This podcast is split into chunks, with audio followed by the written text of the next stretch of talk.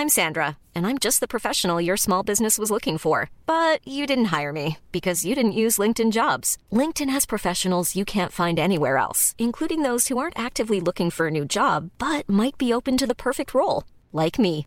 In a given month, over 70% of LinkedIn users don't visit other leading job sites. So if you're not looking on LinkedIn, you'll miss out on great candidates like Sandra. Start hiring professionals like a professional. Post your free job on linkedin.com/people today. Soit.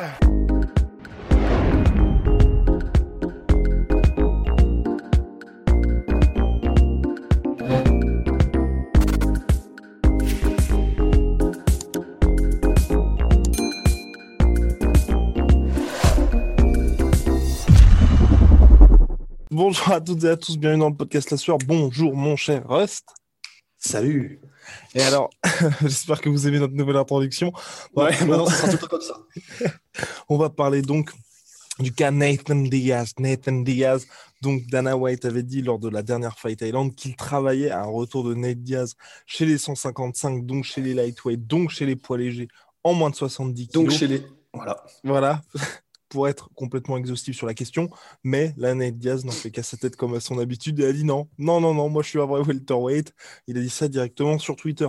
Bon, bien évidemment, on le connaît. Nate Diaz, c'est quand même le genre de gars qui peut revenir face à Anthony Pettis en co-main event d'un UFC numéroté pour ensuite réussir à forcer son destin et être main event au Madison Square Garden en ayant choisi son adversaire et de surcroît en ayant créé une ceinture pour le combat. Donc il est, il est capable, enfin, sous ses airs de mec un petit peu, j'ai presque envie de dire simplet, il sait, ex- il sait vraiment ce qu'il fait. Et là, le fait de dire non, je suis un vrai welterweight, tout ça, faut aussi voir une petite manœuvre de négociation, hein, bien évidemment.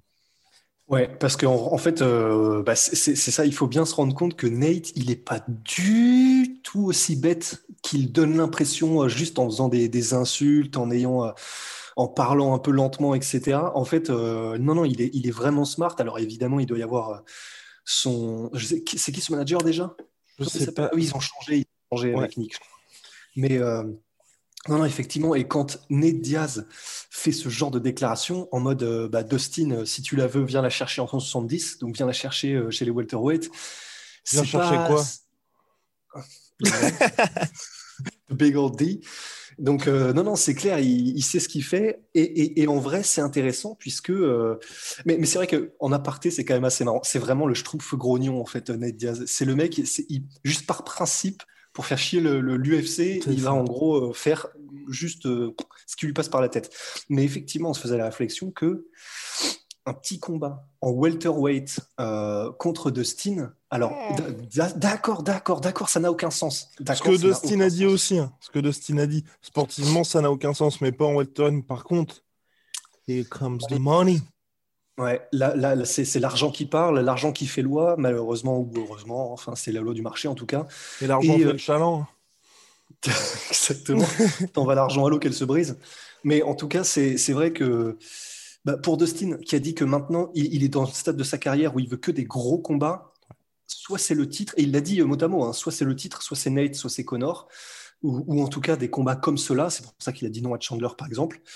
Euh, et ben dans ce cas-là, pourquoi pas Et en plus, il a aussi dit effectivement Dustin Poirier que lui, il voulait à terme, pourquoi pas monter chez les welters. Ouais. Donc honnêtement, en premier combat, genre pour tester un peu les os, mettre le petit doigt de pied dans la mare, en welterweight, Nate Diaz, honnêtement, c'est pas mal. Ça fait un gros combat, ça fait un combat qui vendra, et, euh, et ça permet de voir où en est euh, Dustin après qu'il ait fait sa, sa première montée chez les welters contre quelqu'un qui est largement prenable pour lui.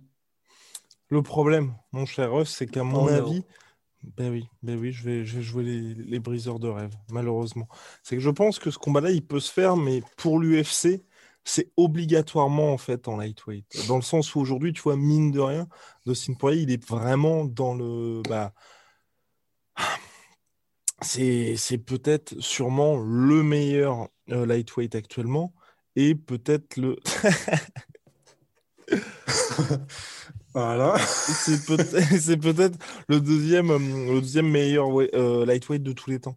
Donc, euh, on est dans une situation, mine de rien, où pour l'UFC, si tu le mets chez les welter, déjà qu'il y a pas mal de gens qui disent aujourd'hui les titres UFC, moi je suis pas d'accord avec ça, mais tu vois, les titres de l'UFC ne valent plus rien, ça ne signifie plus rien parce qu'il y a que les money fights. Là, ce serait vraiment n'importe quoi.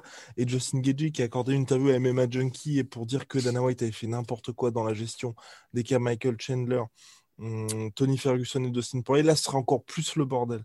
Donc, tu vois, personnellement, moi, ce combat-là, même si tu vois Ned Diaz, il est en mode welterweight et qu'on est tous les deux d'accord, ce serait très très bien pour une première introduction dans cette catégorie-là, que ce soit contre Ned Diaz, parce que c'est pas un gros welterweight non plus. Mais pour moi, ce combat aurait vraiment énormément de sens s'il était en, lightweight. Parce que, un, moi, personnellement, je trouve que Ned Diaz, il est meilleur en. Enfin, c'est la catégorie dans laquelle il est le meilleur. Big One. Big Two, et ben, ça permet mine de rien à Dustin Poirier de rester actif dans une catégorie où il se passe des choses, où il y a plein de combats, où, enfin, tu vois, pas avoir le, côté, tu vois, tu sors un petit peu du jeu quand même pendant que tu as tous les mecs qui sont en train de s'entretuer. Et Big Three, quand même, et pour moi, c'est peut-être ça le plus important, c'est que le mec qui gagne ce combat-là, que ce soit Ned Diaz ou les gens ils sont en mode bon, ok, il le mérite peut-être pas pour la ceinture, cela. S'il gagne Ned Diaz est champion, ce serait n'importe quoi, mais pourtant ce serait possible. Et si euh, Dustin Poirier gagne et récupère la ceinture aussi, tu as clairement un champion par rapport à ça. Donc tu peux ajouter aussi un petit peu d'enjeu sportif en fait. Ah, donc là, tu serais en mode faire un combat pour le titre entre Dustin et Nate Yes, sir.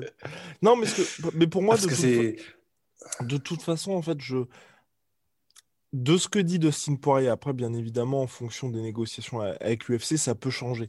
Mais à l'heure actuelle, dans ce que dit Dustin Poirier, on a quand même clairement l'impression que son prochain combat, de toute façon, bah lui, il veut que ce soit pour le titre, mais il veut pas que ce soit contre le mec le plus méritant. Quand je dis plus méritant, c'est aujourd'hui les gars les plus méritants, c'est Michael Chandler et euh, Oliveira. Il veut pas que ce soit contre ces mecs-là, et personnellement, je le comprends parce que tu vas pas faire énormément d'argent et c'est très dangereux. Donc du coup, les options pour le titre pour lui, bah, tu vois, il, ne parle même pas d'une revanche contre Geji. Donc, enfin, vraiment, les deux mecs qu'il a mentionnés, c'est Connor ou c'est Nate Diaz. Honnêtement, les, dans les deux cas, enfin tu peux pas faire de combat pour le titre avec ces gars-là. Donc c'est pour ça que c'est un petit peu compliqué. Mais d'un autre côté, bon, euh, faut que les mecs reviennent. Mais personnellement, moi, je préférais que Ned Diaz. En fait, pour être oh, complètement oh, oh. honnête et transparent, honnête, honnête et transparent avec toi, ouais, c'est ça. Je suis assez surpris en fait que Dustin Poirier et Ned Diaz veulent tous les deux s'affronter aujourd'hui à ce stade de leur carrière en fait. Parce que dans les deux cas, je vais pas dire que tu as plus intéressant à aller chercher, mais tu as d'autres options qui sont, euh, je vais pas dire plus viables, mais qui, moi, me paraissent avoir euh, un petit peu plus de sens. Mais pourtant, les gars, ils ont ils ont l'air d'avoir vraiment envie d'en découdre, quoi. Bah, en fait, je me, je me, demande. Après, pour Ned Diaz, euh, je comprends. Parce que Dustin, je comprends un peu moins. Parce que c'est vrai que Dustin, il a, il a vraiment cet appât du titre, de la ceinture. Là, il a juste à dire je veux un combat pour le titre euh, contre n'importe qui. Il l'a. Donc, c'est vrai que ça, c'est ouf quand même quand on y pense. C'est-à-dire que vraiment. Et sachant en plus qu'il y a, il y a énormément d'avantages à être champion. Enfin, ne serait-ce que lui qui veut un petit peu, du coup, mettre sa famille à l'abri. Quand tu es champion, tu as des points de pay-per-view obligatoire, ce qui n'est pas forcément le cas quand tu ne l'es pas. Ouais, parce qu'il n'a pas l'air d'en avoir eu contre euh, Connor, finalement. as vu dans son interview, c'était bizarre. L'interview avec Elwani, c'était... Donc, généralement, les gars, quand ils ont des points de pay-per-view, ils répondent directement oui. Donc là, pour avoir le contexte, hein, Dustin Poirier a répondu Et toi, est-ce que je te demande combien tu gagnes? Et en plus, avec franchement, c'était tendu. L'ambiance était un peu pesante. Hein. Donc, euh, ouais, et puis après, du coup, euh, Elwani lui a dit non, mais parce que, en gros, euh, tu les mériterais, tu vois. Enfin, tu sais, en mode, hop, tu les mériterais, tes points de pay-per-view. Et donc, ce à quoi Dustin a répondu, ma famille, euh, c'est bon, ma famille est contente, tu vois. Donc, euh, il y, a moyen qu'il n'en ait pas eu, ce qui aurait du sens avec le 1 million flat, euh, le 1 million en fixe qu'il a eu, parce que je pense pas que l'UFC aurait été d'accord pour donner 1 million en, en, flat à Dustin et des points de pay-per-view. Je pense qu'en gros, ils ont juste dû lui dire, bah, es à Abu Dhabi, t'auras pas d'impôts, et on te file déjà 1 million de plats, donc c'est quand même déjà pas mal, tu vois. Et ta carrière peut changer en cas de victoire. Et ta carrière peut changer en cas de victoire. Donc, l'UFC en négociation, à mon avis, c'est et, ça se comprendrait entre guillemets. Il y a moyen qu'ils aient fait ça. Et, d'autant plus qu'il lui avait déjà, je ne vais pas dire euh, mise à l'envers, mais euh, pour Tony Ferguson, il voulait affronter Tony Ferguson. Ils ont fait non, tu demandes trop. Bah, tout simplement, tu combats pas. Euh. Ouais, ouais, ouais.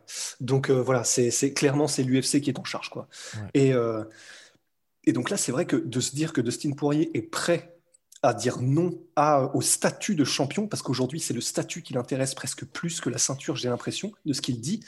Bah, c'est vrai que c'est étrange. Pour Ned Diaz, c'est un peu plus compréhensible, parce que Ned Diaz, euh, en fait, oui, il, il, peut combattre entre guillemets tout le monde en ce moment, honnêtement, quand on y pense, parce que tout le monde serait d'accord À moins que ce soit entre un combat pour le titre et Ned Diaz, genre pour Gaethje, Même je pense Francis. pour le titre.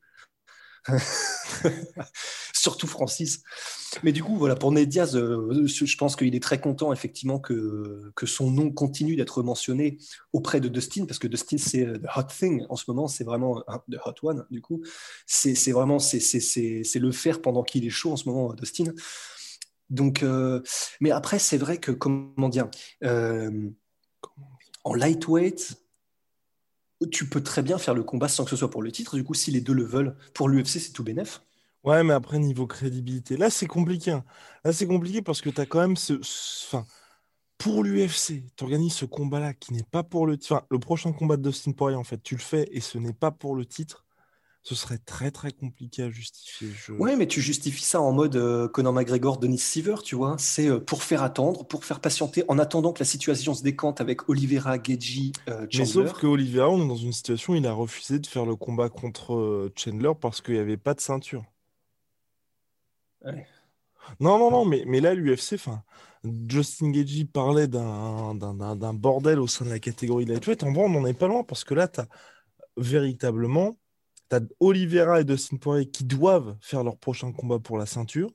Michael Chandler qui est obligé, mais là vraiment obligé de faire son prochain combat pour moi, soit contre Justin Gaethje, soit contre quelqu'un qui lui permet de lui garantir le title shot. Et euh, pop, pop, pop, pop, Justin Gaethje qui lui veut aussi se rapprocher du titre, mais veut aussi avoir de l'argent, donc est pas est favorable à un combat contre Ned Diaz. Enfin, c'est vraiment très compliqué hein, parce que là, t'as as énormément de prétendants crédibles et de gars qui sont soit à une victoire du titre, soit à une victoire d'un combat pour le titre. Donc, euh, non, c'est chaud, c'est chaud, mais le, le plus compliqué vraiment, c'est Charles Oliveira parce que Ouais. Là, il a l'air d'être vraiment dans une situation où lui, il veut, il veut clairement le titre. Et il le mérite en plus. Et il le mérite de ouf. Enfin, en fait, euh, Oliveira is the new Tony Ferguson, j'ai l'impression, parce que C'est quelqu'un que personne ne veut affronter, parce que en gros, il est pas du tout médiatisé, médiatique, et il a pas, il a pas de, il t'apporte rien en fait en termes de de, de, de, de, retentissement Mhm. dans la presse et auprès des fans. Et pourtant, le mec, euh, en gros, c'est un barbelé vivant en fait. C'est c'est un tueur à gages, et tu sais que face à lui, tu risques très très très gros. Donc en fait, euh, mais du coup, je me demande si l'UFC va pas faire comme ils ont fait avec Tony Ferguson pour Oliveira en fait. C'est-à-dire, euh, ben, en gros, euh, Oliveira est en train de tenter le petit bras de fer gentiment, Ouais. mais le petit bras de fer Ouais. avec l'UFC en mode ça ou rien. Généralement, avec l'UFC, ça se passe mal. Donc, Ouais. euh, il y a moyen que l'UFC, en gros, c'est le fait que Oliveira soit comme ça, ça facilite la tâche à l'UFC parce que Mhm. ça leur donnera entre guillemets l'excuse de, bah, euh, il voulait absolument ça, on peut pas lui donner, donc il est sur la touche, tu vois. Ouais. Donc, euh, à la limite, si Oliveira, c'est horrible ce que je dis, tu vois, mais si Oliveira s'obstine, ben en fait, c'est un, c'est un peu que les sables mouvants, en fait. Euh, Plus tu gigotes et plus tu t'enfonces, tu vois. Donc, je sais, franchement, je sais pas. Mais Ouais, non, mais je suis entièrement d'accord avec toi. Je pense que c'est celui qui est dans une situation, la situation la plus compliquée parce qu'il y a Chandler qui a l'air pour l'instant d'être parfait compagnie man dans le sens où il est prêt à avoir un combat pour le titre, il est prêt à affronter Justin Gaethje aussi, il était prêt à affronter Oliveira. Lui, tout ce qu'il veut là, clairement, c'est juste avoir une nouvelle victoire qui lui permette d'être ultra crédible. Et là, l'UFC, qui a l'air quand même de vouloir le pousser, lui garantisse le title shot. Justin Gaethje, pour moi, la situation, elle est un peu similaire, dans le sens où je pense que si l'UFC lui propose euh, Michael Chandler, ça passerait. Ouais. Euh, Oliveira, je ne sais pas. Oliveira, je ne sais pas parce que c'est financièrement, c'est compliqué. Ned c'est possible aussi. Et ouais, non, le, le plus gros point d'interrogation, c'est Ned Diaz, sachant que là, j'ai quand Ouais. même l'impression, je pense, hein, que le hum, combat, la revanche contre Jorge Masvidal, c'est terminé. Oui. Et Oui, oui. le combat contre Dan Hooker aussi, puisque Dan Hooker, là, pour moi, ça lui apporterait plus grand-chose vu qu'il est plus du tout sur une. enfin, il Ouais. n'y a plus de hype Dan Hooker véritablement. Euh, non, non, non, ce sera, ouais, c'est, malheureusement vu ce qui vient de se passer et vu où on était au cœur même avant, c'est-à-dire Ouais. qu'il avait donc perdu contre Poirier et là il perd contre Chandler, ça va devenir un mec euh, qui est, qui est une horreur, un cauchemar ambulant, mais qui visiblement n'accrochera pas le titre et, Ouais. et- et ni ne sera challenger. Donc ça va, c'est, les mots sont durs, tu vois, et, euh, mais je pense que du coup voilà, c'est en train de devenir un, comment dire, un, Un gatekeeper, pour plus, plus. les- voilà, c'est ça, un gatekeeper pour si tu bats, si tu Bah, bats le nouveau Hooker- Paul Felder, en fait. Ouais, c'est ça. Oui, c'est ça. Si tu bats Hooker, ben, tu es prêt pour euh, le top 5 en gros. Quoi. Mais c'est ça que ça veut dire. Mais ouais, non, non, c'est. Je sais pas. En tout cas, kudos quand même à Chandler parce que euh, fin de l'année 2020, il refusait euh, des combats un petit peu partout et il disait qu'il n'était pas chaud, etc. C'était pas, c'était pas ouf au niveau com. Là, il est en train de remonter très sérieusement, donc bravo à lui, c'est stylé. Ouais, alors donc on va finir ce podcast. Pour Ned Diaz, le retour, il se fait quand? Il se fait contre qui? Pour moi, Ned Diaz contre euh, Justin Gagey. Parce qu'en fait, effectivement, je pense que tu as raison, l'UFC ne voudra probablement peut-être pas faire contre Dustin, niveau crédibilité quand même. Donc, euh, je mets Ned Diaz contre Gagey, euh, genre dans, dans deux mois, un truc comme ça. Oh Lord, oh Lord of mercy. Ouais, bah pareil, pareil, je pense aussi contre Geji parce que là, ça coche toutes les cases et franchement, j'adore Geji, mais si Nate Diaz gagne, ouais, mais c'est chaud, c'est chaud, c'est chaud, eh, c'est chaud, mais moi j'ai, je, t'as des inside Ah non, j'ai pas les inside. Ah non non, ah c'est plus dans le sens euh, s'il y a le combat, c'est chaud pour Nate Diaz. Mais euh, je, moi, en vrai, je, je, pas, je peux dire que je le vois gagner, mais il y a quand même, il y a quand même des petites possibilités. Il y a des petites possibilités. C'est très chaud quand même. Hein. C'est très très chaud. C'est très très chaud, mais il y a des petites possibilités. En plus, j'espère qu'ils feront ça main event. Quoique, bah non, c'est bah non, mais c'est compliqué. Bah, je suis sûr que c'est ça le problème. Euh, Ou comme main event d'un pay-per-view. Ouais, voilà. Hein. Honnêtement, c'est le parfait comme event. Ouais, tu peux faire ça. Mais après, en trois rounds, je serais un peu déçu, tu vois. Oui, mais ils n'étaient pas en. Dana White, ils n'étaient pas en mode euh, pour certains main events, euh, comme main event, on fait du synchrone. Complètement, mais ça n'a pas encore été officialisé. Oui, mais je pense que c'est le typiquement le genre de combat qui peut le faire officialiser. Bah, ça, et puis Masvidal Covington, de toute façon. Ah, ouais. des combats. D'ailleurs, on a une date? On n'a toujours pas de date, on sait juste que Masvidal s'entraîne pour Covington, que Covington veut le combat, donc là, on, attend sagement euh, l'UFC. Mais bref. C'est question d'argent, quoi. Exactement. Mais en tout cas, ouais, non, pour moi, le combat de Justin Gagey contre Diaz, c'est parfait. C'est en lightweight. Les deux seraient contents. Euh, ouais. les deux seraient contents. Et puis, de toute façon, je veux dire, quand on y pense, Masvidal, il a quand même eu son title shot après avoir battu Nate Diaz. Donc, euh, voilà, tout est dit en même temps. Hein. Voilà, tu bats Nate Diaz, c'est que, bah, que t'es calibre champion. Title shot en battant Nate Diaz. Et même chose pour Conor McGregor. Mais eh c'était pas la même catégorie. Mais bon, mais bon, tout ça pour dire que. Euh, voilà, il ouvre des portes. exactement. He's a needle mover. Bien, mon cher Rust. Big shout out à Venom, sponsor de l'UFC, sponsor de la sueur, moins 10% sur tout Venom avec le code la sueur, moins 45% sur tout My Sweet Protein avec le code la sueur. À très bientôt pour de nouvelles aventures. I hope so. I hope so too. You'll float too.